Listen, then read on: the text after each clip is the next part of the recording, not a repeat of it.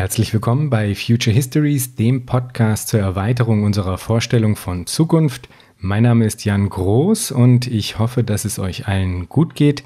Mein Gast heute ist Josef Vogel und ich habe auch dieses Mal vor dem Interview direkt eine längere Einführung gemacht. Deswegen mag ich da jetzt gar nicht zu viel zu sagen, aber ich möchte euch noch darauf hinweisen, dass dieses Interview hier vor dem Ausbruch der Covid-19-Pandemie im deutschsprachigen Raum aufgezeichnet worden ist. Das heißt, dieses Gespräch, das sich auch pikanterweise mit einer Frage der Krise des Regierens beschäftigt, tritt jetzt in eine ganz interessante Wechselwirkung mit den jüngsten äh, Ereignissen und gerade nämlich auch der Frage, wie Regieren, staatliches Regieren und auch anderes Regieren, algorithmisches Regieren, das Regieren der Märkte und so weiter, wie diese verschiedenen Formen des Regierens jetzt in dieser Situation neu gelesen werden.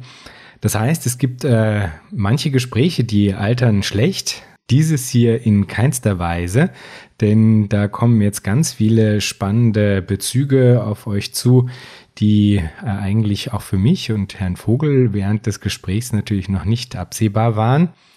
Bevor es losgeht, mag ich gerne noch Jonathan danken und ihn herzlichst begrüßen in der Gemeinschaft der Patreon-UnterstützerInnen von Future Histories. Vielen, vielen Dank, Jonathan. Ich weiß das sehr zu schätzen und das hilft auch ungemein. Vielen Dank auch an Fabian für seine Spende.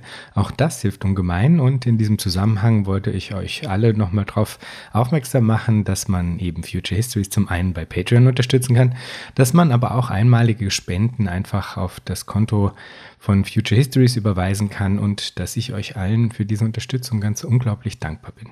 Und bevor es jetzt dann wirklich losgeht, mag ich euch noch auf eine Folge von Future Histories aufmerksam machen, die in einem ausgezeichneten Korrespondenzverhältnis zu der heutigen Folge steht, nämlich die Folge 11 mit Frieda Vogelmann zu alternativen Regierungskünsten. Und ich möchte euch auf eine zukünftige Folge von Future Histories aufmerksam machen, nämlich die übernächste also, die 27. Folge Future Histories. In der wird nämlich Philipp Stab zu Gast sein und wir sprechen über sein ausgezeichnetes Buch zum digitalen Kapitalismus, aus dem ich unter anderem den heute in dem Gespräch mit Josef Vogel auch verwendeten Ausdruck der proprietären Märkte habe. So, jetzt aber wünsche ich euch viel Spaß in der heutigen, für mich wirklich überaus interessanten Folge mit Josef Vogel zum Thema die Krise des Regierens.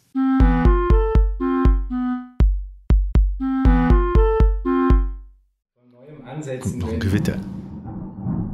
Das ist ja dann auch eine schöne, äh, ja. stimmungsvolle genau. Kulisse für unser Gespräch. ja. Das freut mich. Herzlich willkommen bei Future Histories, dem Podcast zur Erweiterung unserer Vorstellung von Zukunft. Mein Name ist Jan Groß und ich freue mich sehr, heute Josef Vogel begrüßen zu dürfen. Josef Vogel ist Professor für neuere deutsche Literatur, Kultur und Medienwissenschaften und hat mehrere Bücher zu Themen geschrieben, die für diesen Podcast hier von großer Relevanz sind. So zum Beispiel Das Gespenst des Kapitals und der Souveränitätseffekt. Herzlich willkommen, Herr Vogel. Guten Tag, Herr Groß. Es war in der Vorbereitung für diese Folge hier gar nicht so leicht, sich auf eine Überschrift für die Episode und damit auch äh, auf ein Leitthema festzulegen. Es hat sich dann aber doch eine Formulierung gefunden, unter der wir, glaube ich, ganz gut die verschiedenen Themen heimsuchen können, die mich an ihrer Arbeit und ihrem Denken interessieren. Der Titel der heutigen Folge lautet also Die Krise des Regierens und ich möchte dem Ganzen ein Zitat voranstellen, das unser Gespräch etwas rahmen soll. Das Zitat ist von Foucault, also Michel Foucault, und lautet, mir scheint in der Tat, dass sich hinter der gegenwärtigen ökonomischen Krise und den großen Gegensätzen und Konflikten, die zwischen reichen und armen Nationen absehbar werden, eine Krise des Regierens abzeichnet. Unter Regierung verstehe ich die Gesamtheit der Institutionen und Praktiken, mittels deren man die Menschen lenkt, von der Verwaltung bis zur Erziehung. Diese Gesamtheit von Prozeduren, Techniken, Methoden, welche die Lenkung der Menschen untereinander gewährleisten, scheint mir heute in die Krise gekommen zu sein. Wir stehen vielleicht am Beginn einer großen, krisenhaften Neueinschätzung des Problems der Regierung. Das ist von 1978, liest sich aber ziemlich aktuell, finde ich. Teilen Sie, Herr Vogel, diese Einschätzung Foucaults, dass wir am Beginn einer großen, krisenhaften Neueinschätzung des Problems der Regierung stehen? Und worin genau könnte das bestehen, dieses Problem, damals und vielleicht auch heute? Wir sind mit Sicherheit in einer Situation, die mit der Krise des Regierens nicht schlecht gefasst ist, vielleicht äh, mit der einzigen Akzentverschiebung, dass äh, äh, diese sogenannte Krise im Grunde stationär geworden ist und äh, deswegen die Frage aufwirft, ob äh, der sich auf Episoden beziehbare Begriff der Krise äh, noch in dieser Weise rechtfertigen lässt. ich, hab, ich denke, wir haben es in vielen Bereichen mit strukturellen Instabilitäten zu tun, die insbesondere bestimmte Formen auch bestimmte Routinen, bestimmte Praktiken des Regierens betreffen. Ähm, für Foucault, glaube ich, äh, auch im Jahr 1978 waren verschiedene Dinge erkennbar, die er explizit nennt, die äh, oder auf der anderen Seite auf, im Hintergrund seiner Überlegungen schwingen. Äh, das ist zunächst, zunächst natürlich ähm, der Take-off der internationalen Finanzindustrie, die man gegen Ende der 70er Jahre bemerken kann. Denken Sie an solche Dinge wie bereits Anfang äh, der 70er Jahre das Ende des Abkommens von Bretton Woods, äh, damit eine völlig neue internationale Währungs- und Finanzordnung, äh, ähm, die Entstehung neuer finanzkapitalistischer Zentren, insbesondere natürlich auch mit der Wall Street bezeichnet, ähm, das Auftauchen von ähm, international relevanten, global relevanten Organisationen, internationaler Währungsfonds beispielsweise oder die Weltbank Bank. Das heißt also äh, Organisationen, in denen sich äh, gewissermaßen die nationale Vorherrschaft von ähm, äh, ökonomischen ähm, Entitäten äh, äh, in das Zeitalter der Globalisierung eingetreten sind. Das ist ein sehr allgemeiner Rahmen. Zweiter wichtiger Punkt, äh, auch diese Zeit betreffend, ist ähm, das Auflösen bestimmter, auch staatlich definierter Institutionen. Es tauchen Fragestellungen auf wie New Public Management beispielsweise äh, Public-Private äh, ähm, Partnerships äh, etc., wo sich also ähm, auch im vor dem Hintergrund dessen, was selbst Foucault als Neoliberalismus bezeichnet hat, äh, eine bestimmte Privatisierung von ähm, öffentlichen oder staatlichen Aufgaben eingestellt hat. Und ähm, ähm, etwas später formuliert Gilles Deleuze durchaus mit Blick auf äh, Foucault einen ähnlichen Übergang dort, wo er beispielsweise das Ende der Disziplinargesellschaften und den Beginn der Kontrollgesellschaften annonciert und damit äh, neue, wenn man so will, numerische, arithmetische, äh, algorithmische Verwaltungstypen, die äh, in dem Zusammenhang auftauchen. Äh, bei Foucault äh, sind damit auch neue Subjektformate verbunden, etwa wenn er vom Auftauchen des unternehmerischen Selbst, des Unternehmens als Organisationseinheit, als neues Organisationsvorbild spricht und ähm, äh, nicht zuletzt auch ganz wichtig für diese sogenannte Krise des Regierens, ähm, das Auftauchen ähm, einer Priorisierung von Märkten, von Konkurrenz- und Wettbewerbssituationen. Das heißt also, wenn man so will, das Verteilen von Konkurrenzlärm, von Wettbewerbsszenarien über das Fleisch der Gesellschaft hinweg. Also ich denke, die weitgehend mit ökonomischen Fragen verbundenen ähm, äh, Praktiken, Technologien oder Künsten der Regierung äh, stehen im Hintergrund dessen, was äh, Foucault, glaube ich, äh, äh, in, in der, äh, Ende der 70er Jahre angesprochen hat. Ähm, für mich würde, äh, und das war ja auch der zweite Teil Ihrer Frage, äh, heute besonders aktuell äh, die ähm, Stärkung, die Forcierung ähm, und ähm, die Dominanz dessen, was ich Finanzregime nennen würde. Also die Prozesse, die Ende der 70er Jahre begonnen haben, haben sich spätestens seit 2000 und noch deutlicher natürlich nach der Krise Krise von 2007 und 2008 äh, auf den unterschiedlichsten Gebieten manifestiert. Ähm, wahrscheinlich äh, ist das für mich und das ist ein Sachverhalt, den äh, Foucault, glaube ich, äh, in den 70er Jahren noch nicht in dieser Weise ähm, feststellen konnte, der noch nicht so flagrant war, äh, sind das äh, Prozesse der Erosion von Rechtsstaatlichkeit. Und ähm, diese ähm, Erosion findet auf verschiedenen Ebenen statt. Man könnte beispielsweise eine äh, Dynamik bezeichnen äh, unter dem Titel einer Privatisierung des Privatrechts. Äh, das heißt, mehr und mehr internationale ähm, Vertragsverhältnisse werden unter Umgehung von äh, nationalen äh, Gesetzgebungen geschlossen. Dafür sind internationale Konsortien, da sind internationale Unternehmens, Unternehmen oder auch Unternehmensvereinigungen wie Derivathändler etc.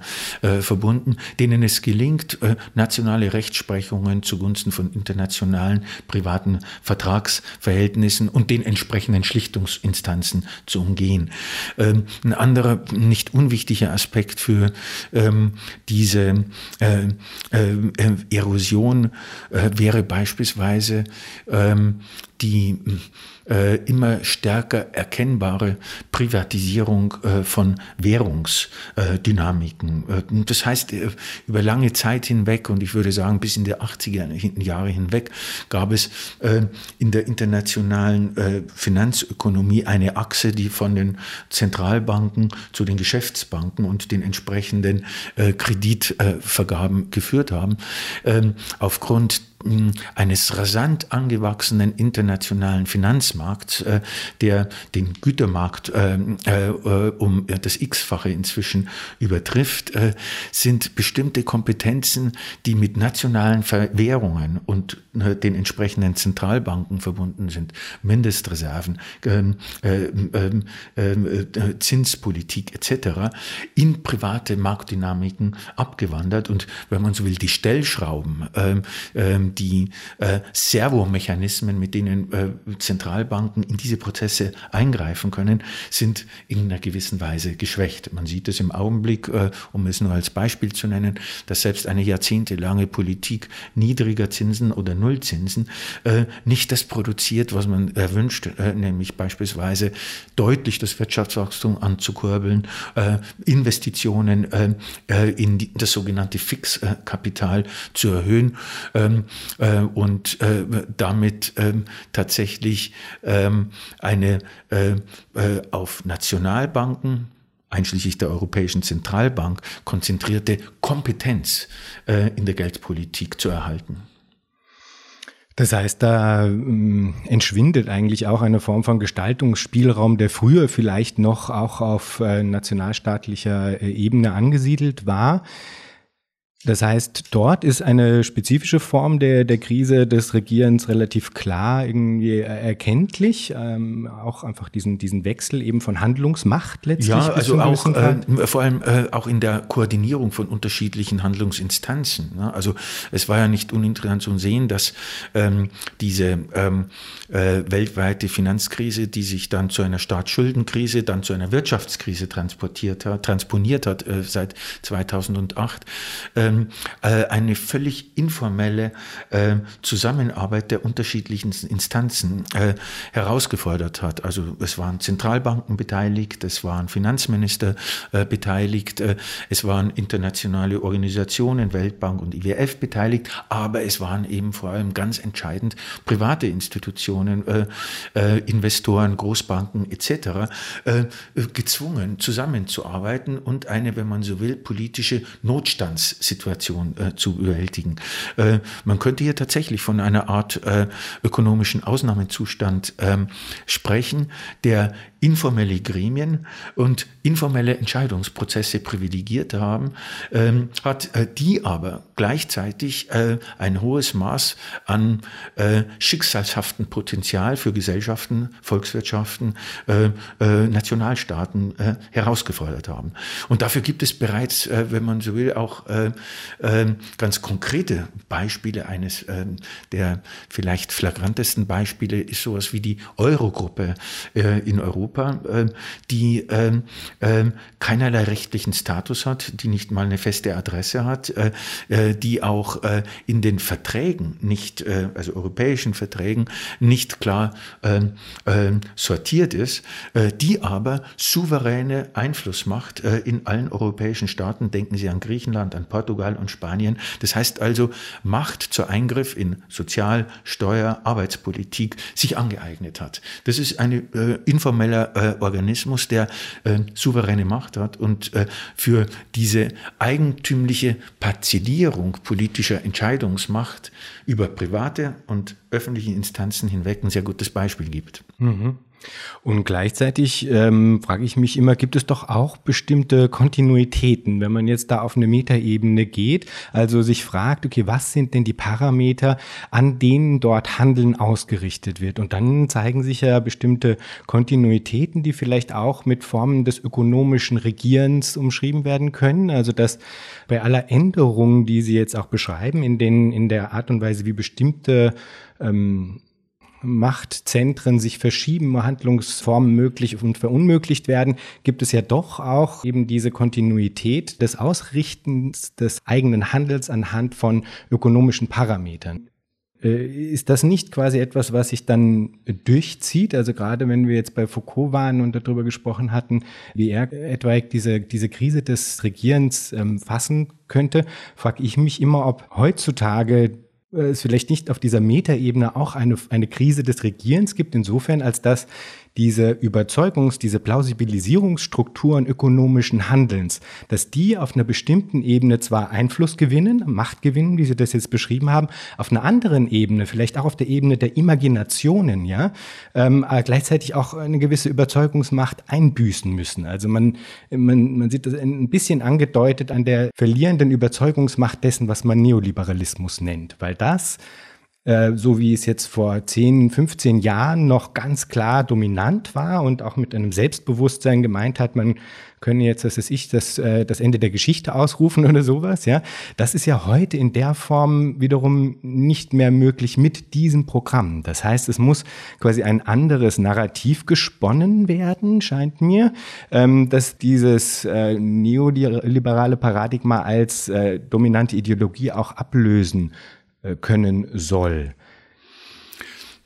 Ich bin mir da nicht ganz sicher, aber es äh, lässt sich sicher, ähm, ähm, es lassen sich sicher einige ähm, äh, Blickpunkte versammeln. Äh, äh in einem Punkt äh, gebe ich äh, Ihnen völlig recht, auch mit dem Verweis auf Foucault, dass ähm, eine Entwicklung, Evolution, man könnte auch sagen, eine Modernisierungs, Modernisierung von Regierungstechnologien spätestens seit dem 18. Jahrhundert als etwas beschrieben werden kann, ähm, die dem das den Begriff der Ökonomisierung äh, des Regierens rechtfertigt. Äh, äh, das heißt also, ähm, ähm, die Frage nach der Produktion von Reichtümern, an Bevölkerungen, an Gütern, an, äh, ähm, ähm, an äh, Kapital ist zu einem zentralen Faktor für die ähm, Entstehung, äh, für die Forcierung, äh, für das Florieren der Nationalstaaten geworden. Und äh, dieser Prozess ist nicht abgeschlossen.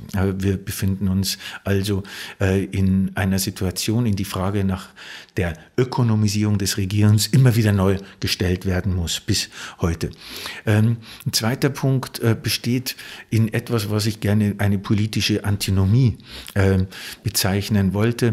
Äh, eine Antinomie, die sich gerade in den letzten Jahrzehnten äh, noch einmal deutlich zugespitzt hat, dass man sich nämlich äh, ähm, ähm, mit bei der Frage, wie lässt sich Staatsmacht äh, begrenzen, und das ist ein liberales, liberalistisches Dogma, sich gewissermaßen auf ökonomische Freiheiten beruft und dass man sich äh, bei der Frage, wie lassen sich Exzesse, exzessive Dynamiken äh, der Märkte begrenzen, sich auf eine Staats, starke Staatsmacht, nicht zuletzt auf den Nationalstaat äh, stützt. Ich glaube, diese äh, politische Antinomie muss in irgendeiner Weise aufgelöst werden, nicht zuletzt mit Blick darauf, welch großen Anteil die Nationalstaaten äh, spätestens äh, äh, im 20. Jahrhundert, etwa die Vereinigten Staaten, für die Durchsetzung einer globalen äh, ökonomischen Ordnung äh, eingesetzt haben. Ähm, ähm, äh, ein äh, wichtiger Punkt besteht nun, es wäre ein dritter Blickpunkt in dem, was ich bereits das Finanzregime, damit ein ein Take-off der Finanzindustrie und der Finanzmärkte seit den 80er, spätestens seit den 90er Jahren genannt habe. Ähm, und äh, dort ähm, äh, äh, scheint mir, um die Dynamik dieser Märkte zu fassen, die seit Ende der 70er Jahre hunderte von Krisen produziert haben, von denen wir nur die größten kennen, von äh, äh, 1987 äh, bis 2008, ähm, äh, wo diese äh, Krisen, äh, glaube ich, besser mit dem Begriff der Instabilität zu fassen sind. Das heißt also, es sind ökonomische ähm, Dynamiken, die in sich, also endogen, instabil sind und die nach Absicherungsformen suchen. Und da war äh, nächster Blickpunkt, glaube ich, ähm, die Krise äh, 2008 und deren Bewältigung ein überaus interessantes Schulbeispiel. Äh, 2008 und 2009 gab es selbst unter Mainstream-Ökonomen einen großen Konsens, wie eine kommende Krise ähm, zu meistern sei. Äh, Finanztransaktionssteuer, äh, Reduktion der Schattenbanken, Minimierung Regulierung äh, von bestimmten Kapitalverkehrsformen, Verbot bestimmter äh, Produkte, ähm, ähm, Einführung eines Trennbankenwesens, also Geschäfts- und Investmentbanken und so weiter. Diese Dinge sind alle bis zum Jahre 2010, als in Europa, äh, nein, äh, 2011, als in Europa auch das Trennbankensystem dann äh, schließlich äh, äh, nicht mehr in Erwägung gezogen worden sind, klammheimlich still und leise äh, gestorben. Es ist aber etwas anderes passiert äh, ähm, und äh, das würde in dieses Passepartout einer Krise der Regierung durchaus gehören, nämlich, äh, dass man festgestellt hat, dass die Instabilitäten dieses Finanzsystems äh, kompensiert werden durch die Trans Transformation der Risiken von oben nach unten. Es hat sich also erwiesen, insbesondere in Europa, dass die schwächsten Länder und die schwächsten Bevölkerungsgruppen gewissermaßen als äh, Finanzreserve zur Verfügung stehen, um diese Krisen, um diesen Crash, äh, um diese privaten Schuldenkrisen in irgendeiner Weise zu beheben. Um es etwas anders vielleicht etwas Foucauldianisch, aber vielleicht etwas abstrakt zu formulieren, ähm, äh, die äh, Finanzkrise als ökonomische Krise kann kompensiert werden durch die Einführung von gouvernementalen Strukturen, die dieses System in letzter Konsequenz absichern. Äh, dazu gehört so etwas wie die Schuldenbremse. Dazu gehört etwas äh, wie die Privilegierung von Gläubigerinteressen äh, gegenüber ähm, Staatsinteressen. Dazu äh, gehört äh, beispielsweise ähm, die, das Zurückfahren staatlicher Investitionen zugunsten der Privatisierung von staatlichen Leistungen. Dazu gehört nicht zuletzt auch eine Dynamik, die eine immer größere Inklusion von äh, Bevölkerungsanteilen in äh, die Dynamik des Finanzsystems äh, mit sich bringen, also beispielsweise durch die Privatisierung von Vorsorgeleistungen, durch die Privatisierung der Alters- und Gesundheitsvorsorge und so fort. Das heißt also, dieses System lebt äh, und stabilisiert sich in seiner strukturellen Instabilität äh, durch die Einführung von gouvernementalen, das heißt also regierungstechnischen Maßnahmen, die einerseits äh, in der Logik der Umverteilung und andererseits in der Logik der immer breiteren Inklusion von Bevölkerungsschichten äh, liegt. Wie kann das als, als Narrativ weiterhin aufrechterhalten werden? Also wenn wir uns jetzt den, den Liberalismus ansehen als, als Narrativ auch und eben Neoliberalismus einstmals angetreten ist mit der Behauptung, es gäbe so etwas wie einen Trickle-Down-Effekt, wo eben genau das Gegenteil von dem passieren sollte, was Sie gerade beschrieben haben, wo nämlich angeblich ja quasi der von oben erwirtschaftete Reichtum dann auch nach unten sickern würde und eben nicht nur, wie es jetzt de facto dann ist, äh, sagen die Last nach unten äh, geschoben wird. Ähm, nachdem diese Effekte, die Sie gerade beschrieben haben, finde ich immer immer deutlicher sichtbar werden eigentlich auch, ja, äh, also nicht zuletzt, weil die Handlungen auch einfach immer unverblümter gesetzt werden, scheint mir, entsteht ja eigentlich dann irgendwann auch ein Legitimationsproblem, wo einfach quasi diese, diese Form des Handelns auch nicht mehr gegenüber den zu Regierenden plausibel gemacht werden kann. Wie wird dem begegnet? Na, zunächst einmal äh, äh würde ich sagen, äh, es lohnt sich, ähm, den äh, Narrativen oder sogenannten Narrativen der ökonomischen Dogmatik zu misstrauen. Und äh, äh, das, äh, dieses Misstrauen begann bereits sehr früh, wenn beispielsweise Karl Marx von den Robinsonaden der politischen Ökonomie gesprochen äh, hat. Ne? Also Robinson auf seiner Insel als Keimzelle äh, einer ähm, äh, fleißigen Erwerbskultur, in, dem, in der schließlich die unterschiedlichsten insulären Produzenten sich auf einen äh, erfreulichen Austausch geeinigt haben. Ähm, also ähm, äh, zunächst mal muss man wissen, Narrative sind äh, äh, womöglich überaus wirksam, aber sollten mit einem Passepartout an Misstrauen versehen werden. Ähm, was im Augenblick angesichts der manifesten Spürbarkeit einer, eines Endes des Liberalismus Wobei man in Klammern dazu sagen muss, dieser Liberalismus geht nicht aufgrund seiner äh, Utopien zu Ende, sondern er geht daran zu Ende, dass äh, seine Prinzipien weitgehend verwirklicht sind. Das heißt also, der Liberalismus äh, als Wirtschaftsliberalismus ist mit der äh, real funktionierenden Wirklichkeit verwechselbar in einer gewissen Weise. Es fällt dem Liberalismus also gewissermaßen schwer, ähm, äh, gegen den Status quo zu argumentieren. Ähm, wenn man aber das beiseite lässt, äh, ähm, stellt sich die Frage, wie ähm, ähm, äh, der damit verbundene Desillusionierungsprozess, der sich in unterschiedlichsten Bereichen, auch in unterschiedlichsten Formen der Kritik, sei es von rechts und sei es von links, äußert, ähm, wo dieser Desillusionierungsprozess äh, mit äh, Hoffnungsschimmer äh, versehen wird und die äh, Silberstreifen einer äh, erfreulichen Zukunft erkennbar wären.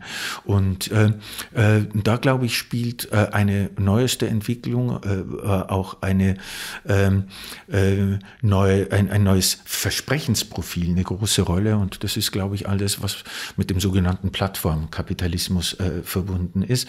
Ähm, das heißt also, mit einer radikalen Verbilligung von Dienstleistungen, das wäre der erste Punkt, ähm, die zweitens mit einer Minimierung von Gatekeepern äh, verbunden ist. Äh, das heißt also, ähm, die Simulierung niedrigster äh, Zugangsschwellen für ein breites Angebot an Dienstleistungen.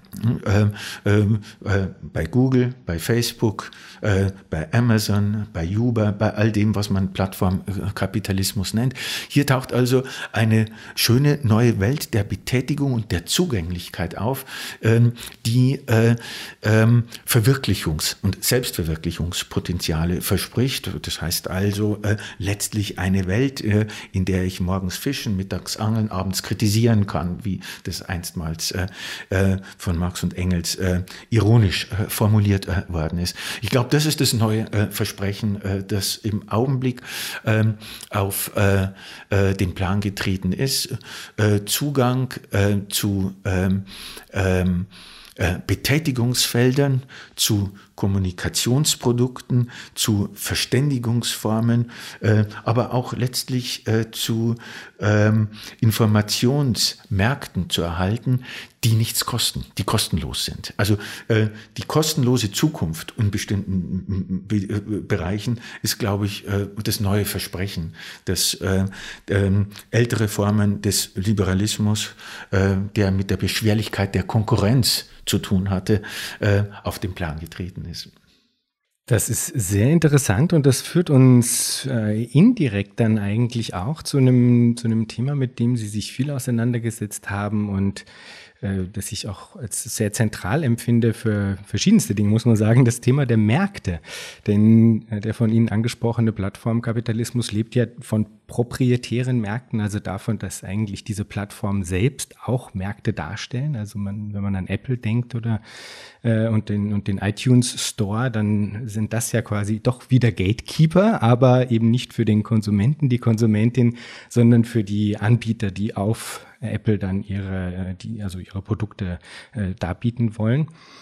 Es gibt so ein paar verschiedene äh, Themenfelder, bei denen ich das Gefühl habe, wenn man, wenn man sich auch fragt, wie denn alternative Regierungskünste aussehen könnten, und das ist so ein bisschen die Fluchtlinie, die ich versuche auch dann heute noch, noch, noch einzunehmen, weil das wäre ja sehr spannend. Wo, wo könnte man denn sonst hingehen, ja? Wenn man sich also, wenn sich fragt, wie, wie das aussehen konnte, kommt man an ein paar Sachen nicht vorbei. An der Frage des Individuums kommt man, glaube ich, nicht vorbei. Man kommt aber eben auch nicht an den Märkten vorbei. Ja. Also wie, wie, äh, wie stellt man sich gegenüber dieser Frage der Märkte? Äh, ist essentiell, weil sie derzeit zumindest noch als Strukturierungsangebot von Welt eigentlich einen so zentralen, einen so dominanten äh, Platz einnehmen und einen, einen, einen tragenden Pfeiler auch der liberalen Regierungskunst, von der Sie auch gesprochen haben äh, darstellen. Vielleicht können Sie uns einfach mal kurz auch äh, erklären, was, was, wo, was sind eigentlich überhaupt Märkte? Was ist das der Markt? Ja, was kann er, was kann er nicht? Wozu dient er im, im praktischen Sinne? Aber auch als Imagination, als, als Versprechen. Also zunächst mal, äh, glaube ich, äh, muss man äh, festhalten, dass ähm, äh, Märkte, das Nachdenken über Märkte ähm, letztlich auch die äh, politisch-ökonomische Privilegierung von Marktkonstellationen äh, zu, als sich als Idealabstraktion auf die Welt äh, gebracht hat. Äh, äh, die Märkte, die etwa Adam Smith im Wohlstand der Nationen von 1776 beschrieben hat, die existierten definitiv nicht, ähm, sondern stellten äh, eine durchaus kühne Vision dar, sich erstens äh, von äh, feudalen, absolutistischen Abhängigkeiten zu befreien, äh, zweitens äh, äh, ein regulatives äh, Prinzip äh, in äh, die Steuerung von Bevölkerungen und Gesellschaften einzuführen. Äh, und drittens eine moralphilosophische Revolution zu präsentieren, die darin besteht, dass die Entfesselung egoistischer Leidenschaften einen größeren Beitrag äh, zur Beförderung des Gemeinwohls äh, äh, ähm, erzeugen als beispielsweise äh, moralisch gefesseltes Wohlverhalten. Äh, diese drei Dinge, glaube ich, sind wichtig, um äh, den Markt als Ei des Kolumbus in der politischen Theorie und in der Moralphilosophie zu präsentieren, vor dem Hintergrund, dass diese Märkte nie existierten. Es kam etwas Zweites dazu, was mit diesen Märkten äh, verbunden war, äh, nämlich ein enormes Providenzversprechen. Äh, Märkte, die man äh, spätestens äh, mit dem, was man liberale Klassik genannt hat und was sich dann über verschiedene Schulen äh, der Neoklassik in der Makroökonomik durchgesetzt haben. Märkte haben sich immer durch einen Vorzug an Gesetzmäßigkeit ausgezeichnet. Märkte sollen vor dem Hintergrund dieser Überlegungen der einzige Ort in der Gesellschaft äh, sein, der sich selbst nach Gesetzmäßigkeiten reguliert, die spätestens äh, seit Ende des 19. Jahrhunderts eben auch äh, mathematisch, das heißt im Grunde nach Gesetzmäßigkeiten der äh, mathematischen Physik äh, beschreiben lassen können, bis hin zur Gegenwart, wo eben Stochastik und stochastische Modelle Grundbedingungen für diese Berechnungsverfahren sind. Damit ist nicht nur so etwas verbunden wie erster Punkt äh, eine, äh, ein gewisses Versprechen an Gesetzmäßigkeit. Ähm, damit ist zweitens nicht nur äh, verbunden ein gewisses Versprechen der ähm, ähm, realistischen Prognostik, also Zukunft ist gewissermaßen und damit die desaströse Wirkung der Zeit ist gewissermaßen herauskürzbar, sondern damit ist drittens auch etwas verbunden, dass es in der Gesellschaft ein Wissenssubjekt gibt, das Mehrwert Preis als alle anderen und das ist der Markt selbst. Also der Markt äh, gewissermaßen als äh, das äh, Subjekt äh, des Wissens, die, gegenüber dem man, wie Hayek fast wörtlich formulierte, der Einzelne sich innerhalb einer Demutsgeste zu bewegen hätte. Ähm, diese Marktversprechen, glaube ich, sind hm, bis heute äh, äh, vorhanden, waren in den Gründungsurkunden auch ähm, jüngerer Staatsgründungen eingeschrieben, wie beispielsweise der äh, Bundesrepublik äh, Deutschland, äh, deren Währungssystem vor der Verfassung existierte, deren äh, Banksystem vor der Verfassung existierte und ähm, deren ramponiertes politisches System desavouiert durch den Nationalsozialismus unter ökonomischen Bedingungen gewissermaßen neu gegründet werden konnte. Ähm, also ähm, Gerade die Bundesrepublik wäre ein gutes Beispiel äh, dafür, wie die Sozialisierung durch den Markt die Voraussetzung dafür ist, um politisch sozialisiert äh, zu werden. Und äh, ähm, das hatte äh, zunächst mal den äh, Dämpfungseffekt der äh, sozialen Marktwirtschaft und ähm, hat bis heute, glaube ich, als wesentliche Koordinate politischen Entscheidungen quer durch die unterschiedlichen Parteien eine eminente Rolle gespielt. Ich selbst habe das bei irgendeiner Gelegenheit äh, äh, Eukodice äh, genannt. Äh, das heißt also äh, ein wirtschaftswissenschaftliches äh, Theorem, das ältere Formen der Theodice, das heißt einer Ordnung Gottes, die ähm, äh, alle Crashs, Unfälle, Krankheiten, ähm, äh, Katastrophen äh, auf Erden immer noch rational rechtfertigen können, auf das Gebiet der Ökonomie äh, transportierte. Das ist interessant und ich glaube, da gilt es auch für die Zuhörerinnen und Zuhörer festzuhalten, dass, dass dieses letzte Element, was Sie jetzt genannt haben, unglaublich wichtig ist, denn es gibt ja eine Form der Selbstimmunisierung innerhalb dieser Erzählung, weil unabhängig davon, ob die Prognosen, die da gemacht worden sind, eintreffen oder nicht, diese Formen der Rationalisierung ja aufrechterhalten werden. Das ist ja quasi der, der, der spannende Clou an dem, an dem Ganzen. Insofern äh, ist natürlich auch die Kritikwürdigkeit äh, äh, äh für eine Aufgabe gestellt, die fast unmöglich ist. Ähm, es ist natürlich ein gewisses Aperçu, dass äh, die ökonomischen Experten, die die Bundesregierung umgeben, bis heute noch Wirtschaftsweise im Volksmund genannt werden. Und damit ist äh, die archaische Erbschaft äh, auch äh, äh, apostrophiert. Und äh, man kann, glaube ich, und es ist in verschiedenen Studien auch nachgewiesen worden, guten Gewissen behaupten, dass die meisten dieser Prognosen nicht stimmen stimmen oder dass sie dann stimmen, wenn sie äh, bei fehlendem Regen gutes Wetter prophezeien.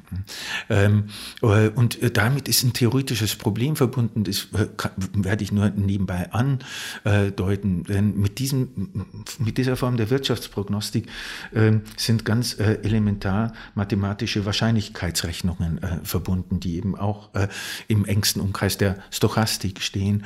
Und ein Wirtschaftswissenschaftler, der der 20er Jahre hatte schon sehr früh äh, Morgenstern, späterer Mitbegründer der Spieltheorie, ähm, äh, eine äh, sehr klare Unterscheidung aufgemacht, äh, äh, nämlich äh, eine Prognostik, die beispielsweise Versicherungsgesellschaften betrifft.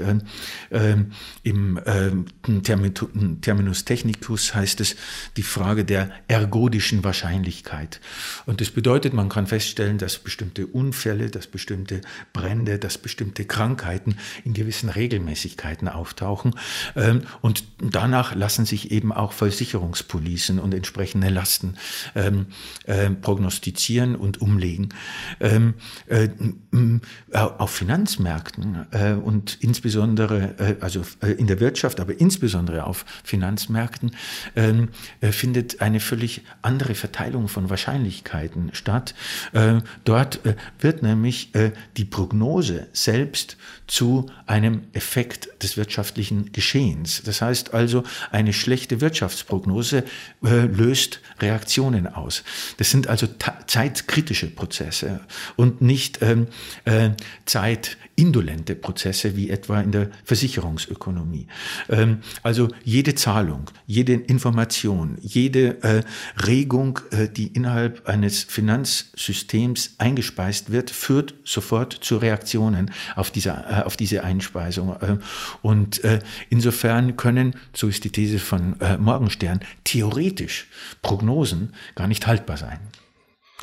Was aber eben augenscheinlich wird in dem Ganzen, ist dieser Wunsch nach einem nach einem, nicht nur einem übergeordneten Erklärungsmechanismus, sondern auch danach, ähm, glauben zu dürfen, es gäbe eine tiefer, ein tiefer liegendes Walten, eine tiefer liegende äh, eben Gesetzmäßigkeit, die einer äh, quasi Natürlichkeit entspräche. Ja? Und das findet sich eben in den von Ihnen beschriebenen ökonomischen ähm, Erklärungsversuchen.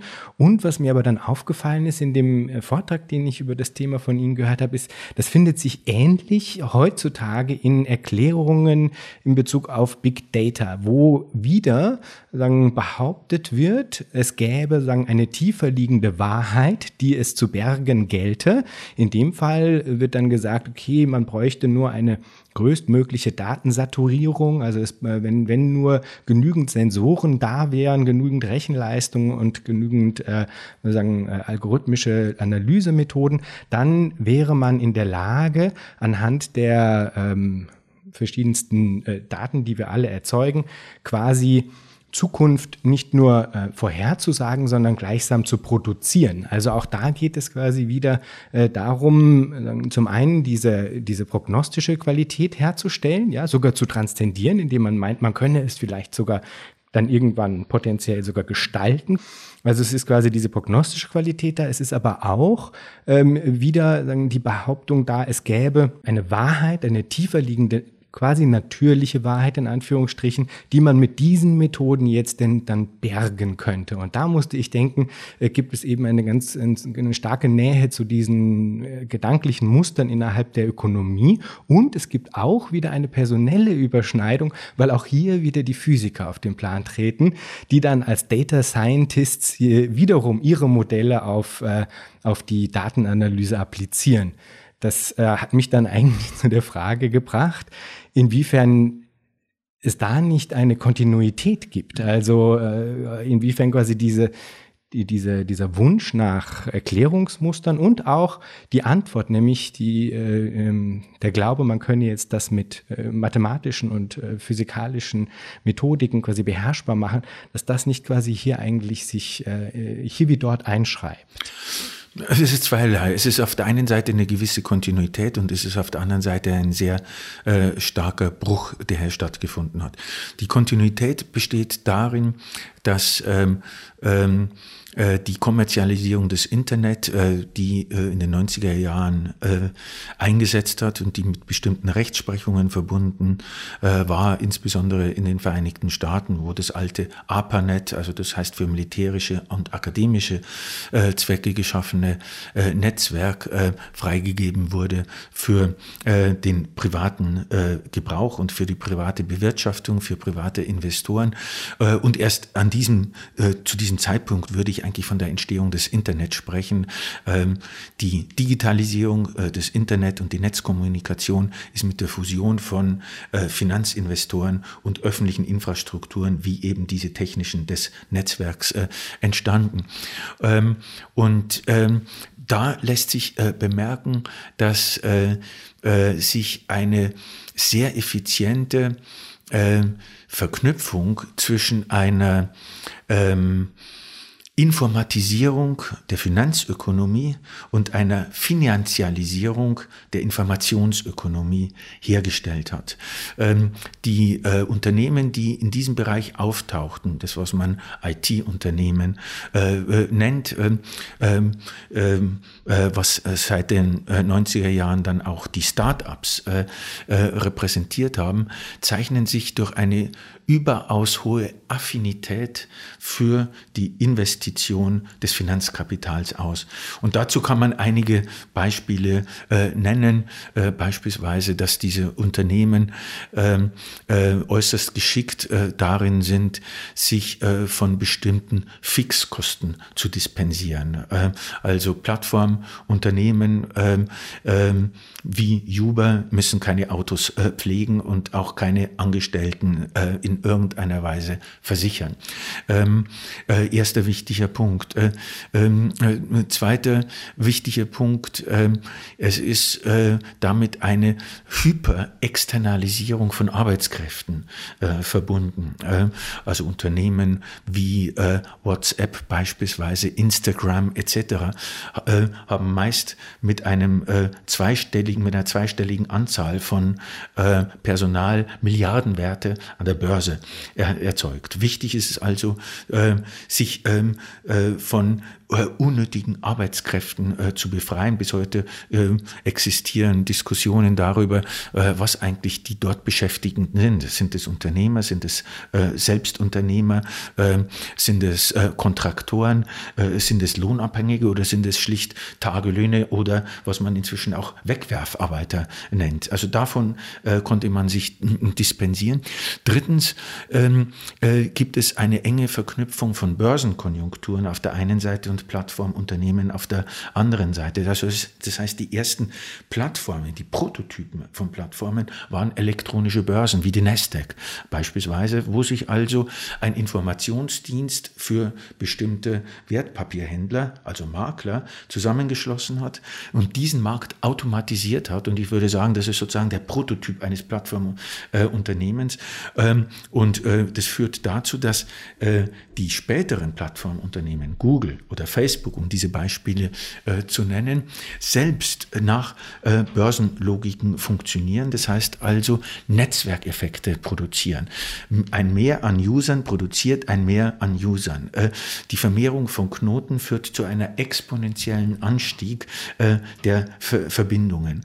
Ähm, das heißt also, hier gibt es nicht nur ein hohes Maß an Exklu In Inklusionsfähigkeit, sondern zugleich, und das wäre ein weiterer nicht unwesentlicher Punkt für die diese Symbiose Finanzökonomie und Plattformökonomie ähm, ähm, besteht ähm, äh, darin, äh, dass ähm, äh, sich börsenähnliche Strukturen auf alle anderen Märkte, wie zum Beispiel Meinungsmärkte oder so, äh, beziehen äh, lassen. Also Facebook ist ein riesiger Meinungsmarkt.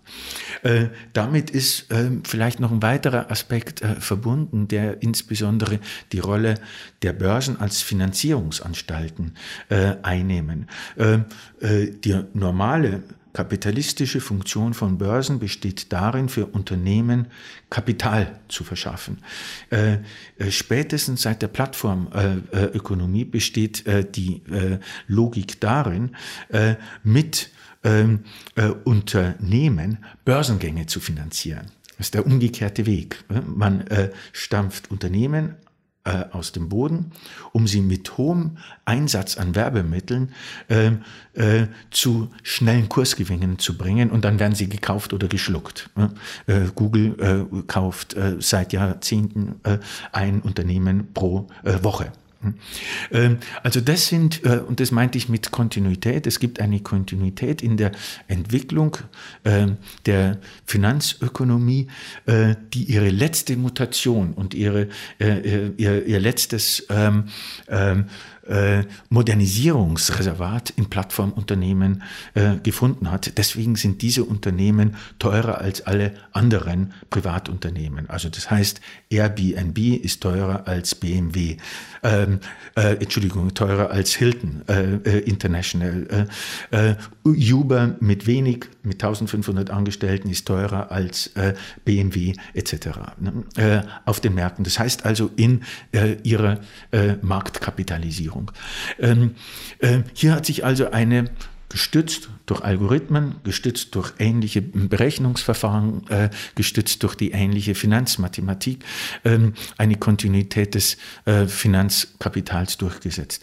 Es gibt einen großen Bruch und äh, der äh, ist tatsächlich äh, die Marke für die Entstehung einer neuen Konstellation, nämlich äh, dass und auch darüber gibt es umfangreiche Studien, ähm, sich mit diesem Plattformunternehmen eine völlig neue Form der Gouvernementalität äh, durchgesetzt hat, äh, nämlich, ähm, um es ganz kurz zu sagen, vielleicht dann noch einige Worte mehr, darin besteht, äh, dass äh, jede Bewegung auf diesen Unternehmen die Sie und ich tun, sei es in der Google-Anfrage, sei es in der Verlinkung, sei es in einem Blog-Eintrag etc., ähm, dass äh, jede dieser Bewegungen äh, gleichbedeutend ist mit Tracking.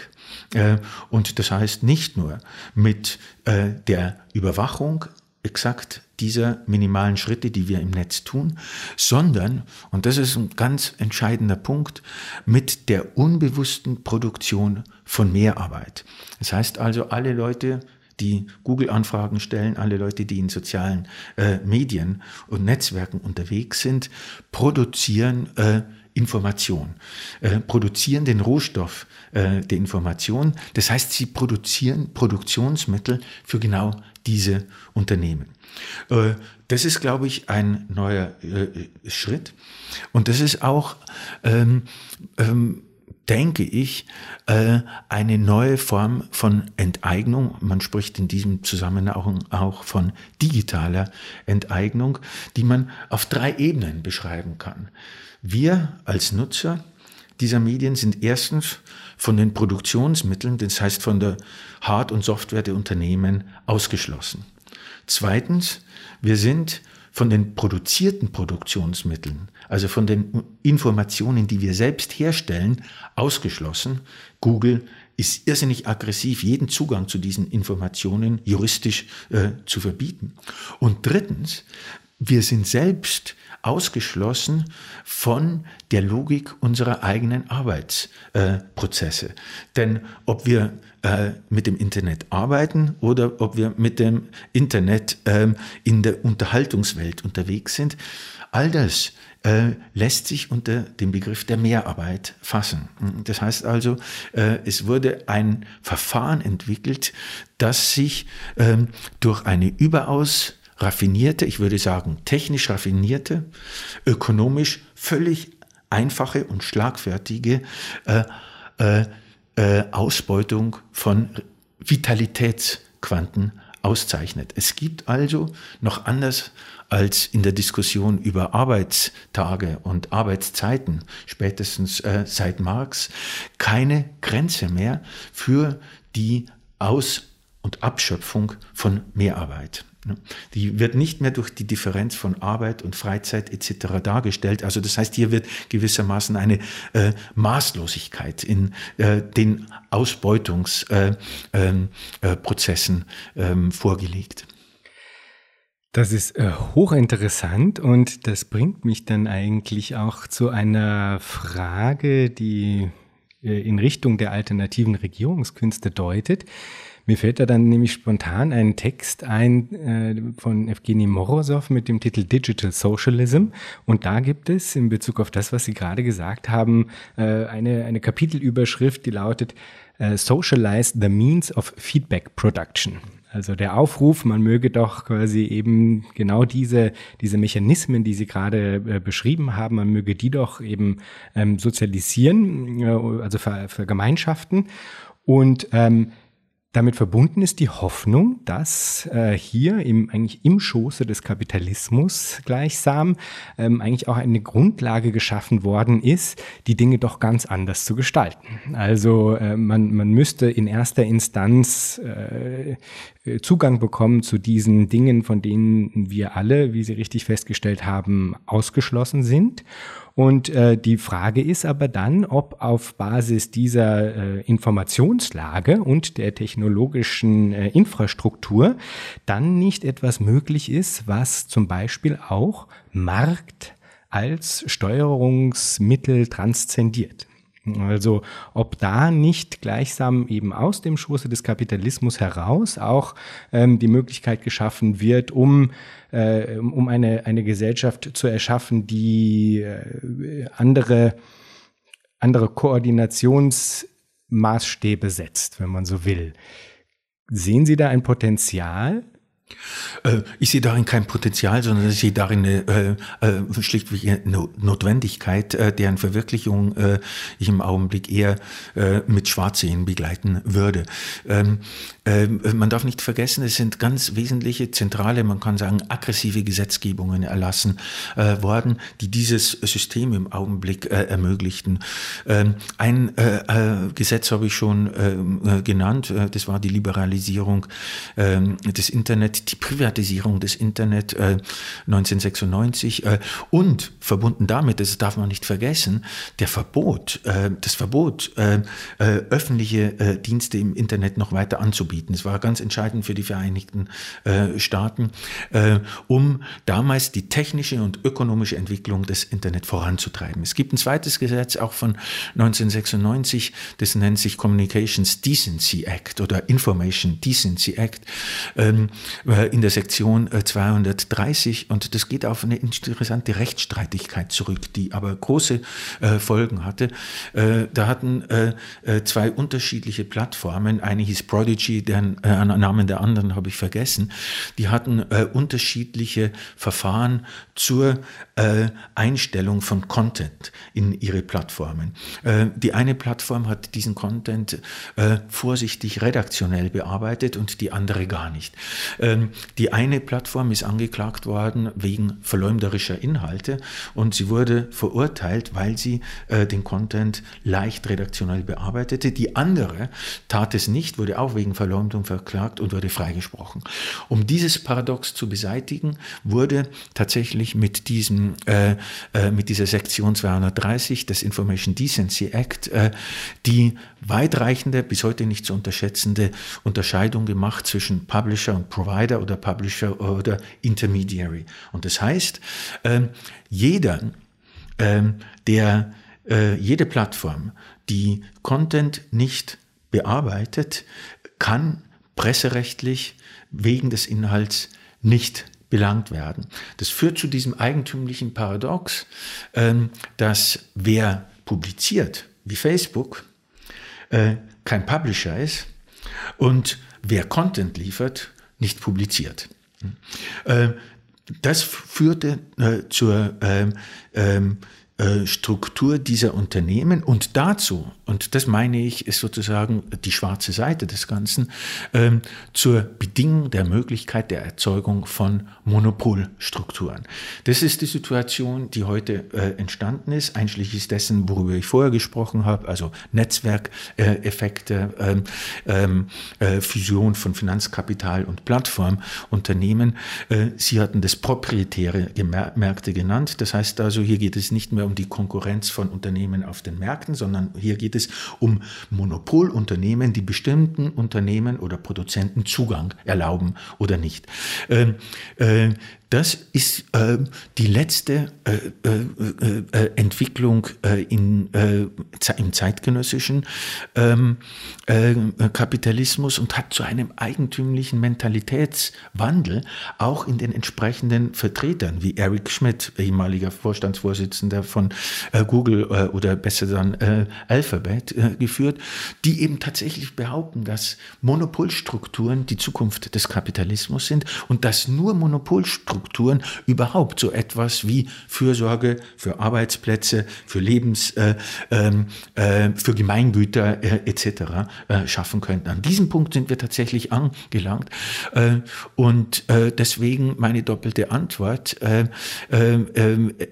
eine Veränderung dieser Strukturen ist nicht äh, äh, ist nicht äh, wünschenswert, äh, sie ist notwendig, aber nur unter den rabiatesten Bedingungen durchzusetzen. Und das heißt äh, ganz einfach unter der Bedingung, erstens der Zerschlagung dieser Unternehmen und zweitens unter der Bedingung einer völligen Veränderung der Rechtsprechung, die ja auch in Europa äh, ungefähr 2010 äh, von den Vereinigten Staaten äh, übernommen äh, wurde. Es gibt im Augenblick ähm, äh, inter interessante Gesetzesvorhaben oder Vorschläge, äh, Aktivitäten des Zentralverbands deutscher Zeitschriftenunternehmens, die genau diese Dinge sehen. Die sehen, wie äh, äh, äh, auch bestimmte Bereiche des Journalismus unter dieser Form der Ökonomie, unter dieser Hegemonie zusammenbrechen, erodieren und äh, letztlich äh, äh, in, in finanziellen Notstand geraten. Das heißt, ähm, Gesetzt dem Fall, es käme zu, zu solch äh, richtigen, wichtigen und radikalen Maßnahmen. Äh, es wäre dann der, der Weg bereitet, um sich eben alternativen Regierungskünsten zuzuwenden. Und äh, ähm, eben ein, eine Frage, die ich mir stelle, ist, wie, wie diese denn genau aussehen könnten. Wir hatten jetzt eben schon die, die Frage in den Raum gestellt, inwiefern eine Umnutzung ähm, der zur Verfügung stehenden Technologien äh, etwaig äh, zum Beispiel Strukturen jenseits von Märkten möglich machen könnten und dadurch auch äh, bestimmte äh, äh Logiken transzendieren könnten, die auf Profit, Profitstreben und Konkurrenz basieren. Ähm, nichtsdestotrotz bleibt das, wenn man dann noch ein bisschen weiter down the rabbit hole geht, quasi noch eine ungeklärte Frage, habe ich das Gefühl. Und auch da muss ich äh, äh, dann, ich hoffe, die Zuhörerinnen und Zuhörer sind nicht genervt, wenn ich dann nochmal auf Foucault zurückkomme. Äh, der hat sich nämlich in Bezug auf die Frage einer zum Beispiel sozialistischen Gouvernementalität ähm, durchaus skeptisch geäußert, beziehungsweise hat er festgestellt, äh, dass es die einfach noch nicht gäbe und man könne die äh, auch in den, in den den Schriften äh, des Sozialismus ähm, eigentlich nicht, nicht finden. Auch da habe ich mir mal ein Zitat rausgesucht und mich würde Ihre Meinung dazu sehr interessieren. Das Zitat lautet, ich meine jedoch, dass dem Sozialismus nicht so sehr eine Staatstheorie fehlt, sondern eine gouvernementale Vernunft, eine Definition dessen, was innerhalb des Sozialismus eine Rationalität der Regierung wäre. Das heißt, ein vernünftiges und berechenbares Maß des Umfangs, der Modalitäten und der Ziele des Handelns der Regierung. Und dann an, an anderer Stelle sagt er dann noch, welche Gouvernementalität ist als strenge, intrinsische und autonome sozialistische Gouvernementalität möglich? Wenn man nur weiß, dass es eine wirkliche sozialistische Gouvernementalität gibt, dann ist sie jedenfalls nicht im Inneren des Sozialismus und seinen Texten verborgen. Man kann sie nicht daraus ableiten, man muss sie erfinden. Wie machen wir das, Herr Vogel? Wie erfinden wir die? Ich bin nicht das Subjekt, äh, das so sehr über den Dingen schwebt, um darauf eine Antwort zu haben. Äh, äh, ich kann bestenfalls versuchen, wie in einer Hüpfburg ähm, vorsichtigen Überblick über Details zu bekommen. Aber ich glaube, ein erster wichtiger Punkt wäre darin, sich darüber zu verständigen, was generell, aber auch bei Foucault Sozialismus heißen könnte. Und ich würde dafür zunächst mal eine vorsichtige, das heißt also auch parteiunempfindliche Formulierung vorschlagen, nämlich äh, dass äh, der Sozialismus oder sozialistische Dynamiken darin bestehen, ähm, äh, kollektiv bildende Sozialformen ähm, unter der Bedingung größtmöglicher wechselseitiger Teilhabe zu bieten. Äh, eine sehr vorsichtige äh, Definition, äh, die jetzt alle Formen des politischen, realsozialistischen etc. Parteigebundenen Sozialismus vorweglassen. Der würde uns, glaube ich, im Augenblick in eine sinnlose Debatte führen. Ein zweiter wichtiger Punkt, äh, äh, um überhaupt über so etwas wie sozialistische Gouvernementalität nachzudenken, besteht darin, wo wären die Hindernisse genau dieser Prozesse, das heißt kollektivbildender Sozialformen unter der Bedingung größtmöglicher wechselseitiger Teilhabe. Äh, und dann kann man äh, seltsamerweise feststellen, dass selbst äh, der Kapitalismus oder die Entwicklung des Kapitalismus solche Prozesse keineswegs verhindert hat, äh, sondern in bestimmten Bereichen sogar forciert, erzwungen oder schlichtweg ermöglicht hat. Äh, also denken Sie an Gewerkschaftsbewegungen des 19. Jahrhunderts, die Entstehung der Sozialdemokratie in bestimmten Bereichen, die Entstehung des Genossenschaftswesens, äh, alles Widerstandsformen gegenüber bestimmte radikal kapitalistische Wirtschafts- und äh, Produktionsformen. Ähm, vor diesem Hintergrund, glaube ich, kommen wir auf ein bereits ähm, durchdiskutiertes Thema zurück, muss man wohl feststellen, dass äh, eine der wichtigsten Antipoden, Gegnerschaften oder Feindschaften gegenüber diese Form äh, des vorsichtig gefassten äh, Sozialismus tatsächlich im Take-off der Finanzökonomie äh, besteht seit den 70er oder 80er Jahren, äh, da sich äh, parallel dazu eben desozialisierende Prozesse bemerkbar machen lassen. Also beispielsweise die Erosion von Solidarmilieus, äh, äh, die Abschaffung oder Reduktion von solidarisch organisierten Versicherungsformen.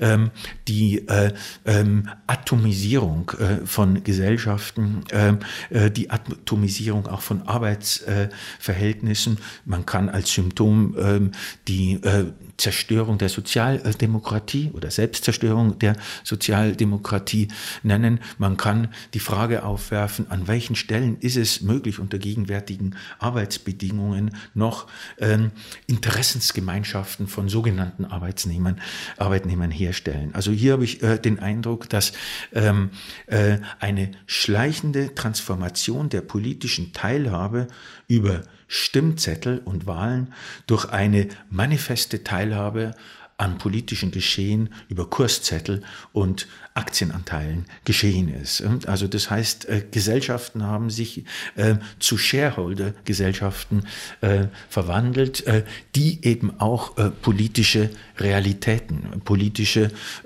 Konkretheiten, politische Lebenswirklichkeiten mehr und mehr schaffen. Sie sehen das am deutlichsten im Bereich des Wohnungsmarkts, um ein Beispiel zu nennen.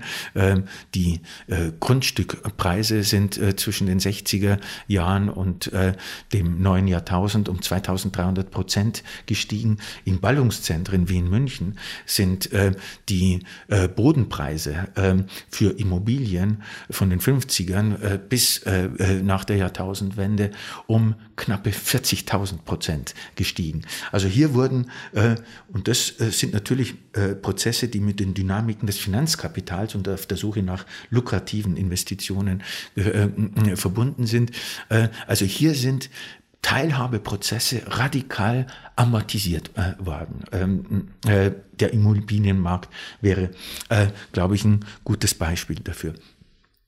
Das führt vielleicht äh, drittens ähm, äh, zur Frage, wo äh, tatsächlich, äh, äh, bevor man ähm, äh, anfängt, ins visionäre Gebiet äh, einzutreten bei der Frage nach äh, äh, sozialistischer Gouvernementalität. Äh, wo sind gegenwärtige äh, Residuen, ähm, äh, die aktiviert, verstärkt, wenn man so will, auch, auch, ähm, auch aggressiv unterstützt werden könnten? Und im ersten Bereich habe ich bereits genannt. Das ist, und das ist hier erkennbar, natürlich nicht zuletzt in Hauptstädten, Städten, äh, in Berlin, äh, das sind Wohnungs- und Immobilienmärkte. Äh, dort äh, äh, ist erkennbar, äh, welche Freund-Feind-Konstellationen herrschen und unter welchen Bedingungen sich kooperative Projekte zwangsläufig lohnen, weil nur unter dieser Bedingung überhaupt Abhilfe geschaffen werden kann.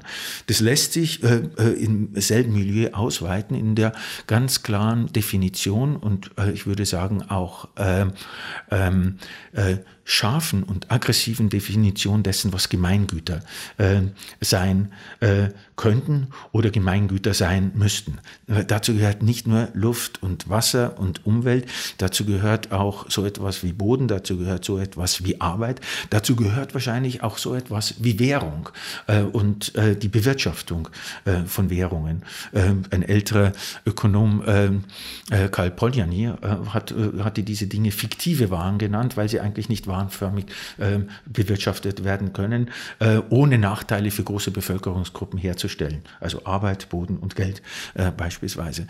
Das wäre ein äh, weiterer äh, wichtiger Punkt. Ich würde vielleicht noch einen äh, anderen, etwas sehr unscharfen Bereich einführen, der ein konkretes Residuum darstellt, aber ähm, zumindest nicht völlig ohne Hoffnungssubstrate ähm, ähm, funktioniert. und das sind und das betrifft meinen Bereich, sind bestimmte Formen der Wissensproduktion. Ähm, ich kann mir äh, ein akademisches Seminar selbst unter verschärften gegenwärtigen Universitätsbedingungen nicht vorstellen, ohne die Herstellung einer äh, minimalen Kollektivität, selbst wenn es Kompetenz- und Autoritätsgefälle äh, gibt. Und ich glaube, jeder von uns kennt Szenen, in denen die Zusammenarbeit an einem gemeinsamen Wissensprojekt mit einem Mal ein hohes Maß an indirekter sozialer Utopie betreut. Das betrifft selbst die Lösung von Kriminalfällen in, äh, äh, in Kriminalfällen, wo man weiß, bestimmte Dinge können nur über die eigentümlichsten Kooperationen und Verständigungen und äh, Teilhabeprozesse fun funktionieren. Also äh, das heißt nicht, äh, dass für mich so etwas, äh, was man leichthin Wissensökonomie im Zentrum stünde, sondern das bedeutet, dass bestimmte Rechercheformen, bestimmte Formen der Investigation, bestimmte Formen epistemologischer Wege, das meine ich damit, also Wege, die auch äh, äh, langen Arten bedeuten, nur unter Kooperationsbedingungen äh, ähm, äh, äh, mit Beigabe äh, größtmöglicher Teilhabe aller Agenten funktionieren.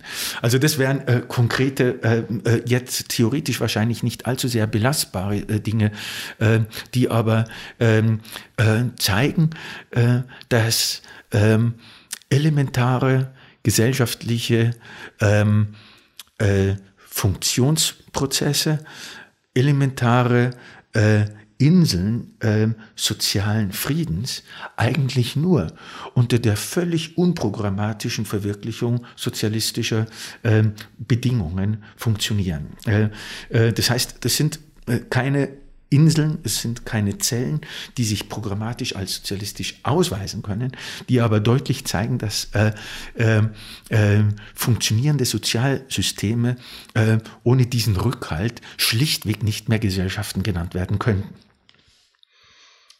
Wunderbar, das äh, verstehe ich jetzt dann äh, hoffentlich richtig auch so, dass festzustellen ist, dass es dieses Gewebe gibt und dass eigentlich eine der Aufgaben, die man ganz konkret jetzt verfolgen könnte, äh, eben darin bestünde, dieses Gewebe der Sozialität, äh, äh der gegenseitig, gegenseitigen Bedingungen quasi, das zu stärken und äh, äh darauf weiter aufzubauen. Quasi.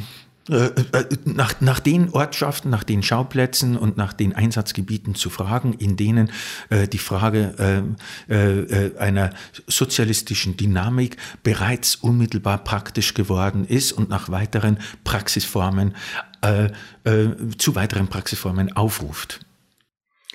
Wunderbar, Herr Vogel. Ich frage am Ende dann immer noch, wenn Sie sich Zukunft vorstellen, was stimmt Sie freudig?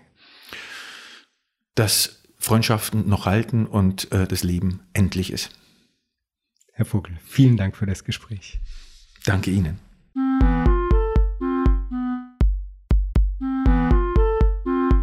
Das war Future Histories für heute. Vielen Dank fürs Zuhören. Shownotizen und vieles mehr findet ihr auf www.futurehistories.today. Diskutiert mit auf Twitter unter dem Hashtag Future Histories oder auf Reddit. Lasst mich wissen, was ihr zu dem Ganzen denkt und wie euch diese Folge hier gefallen hat. Unbedingt gut bewerten auf allen Podcast-Plattformen, die ihr nutzt. Für unsere Patreon-Unterstützerinnen und Unterstützer gibt es auf www.patreon.com-future histories vieles an Zusatzmaterial. Da könnt ihr also auch vorbeischauen. Bis zum nächsten Mal. Ich freue mich.